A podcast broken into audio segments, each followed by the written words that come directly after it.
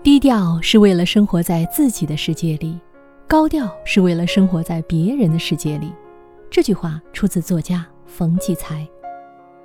在媒体和网络的时代，一个人只有高调才会叫人看见、叫人知道、叫人关注。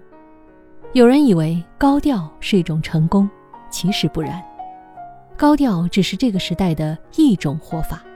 当然，每个人都有权选择自己的活法。也有人选择另一种活法，那就是低调。很多心甘情愿低调的人，反而能踏踏实实做自己喜欢的事，充分的享受和咀嚼日子，活得平心静气、安稳又踏实。你问他怎么这么低调，他会一笑而已。冯骥才曾写过这样一段话，他说：“作家天生是低调的。”他们生活在社会深深的皱褶里，也生活在自己的心灵与性情里，所以看得见黑暗中的光线和阳光中的阴影，以及大地深处的痛点。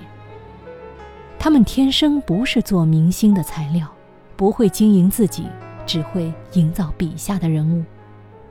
任何思想者都是这样，把自己放在低调里，是为了让思想。真正成为一种时代的高调，所以不妨享受一下低调吧。低调的宁静、踏实、深邃与隽永。低调不是被边缘、被遗忘，更不是无能。相反，只有自信才能做到低调和安于低调。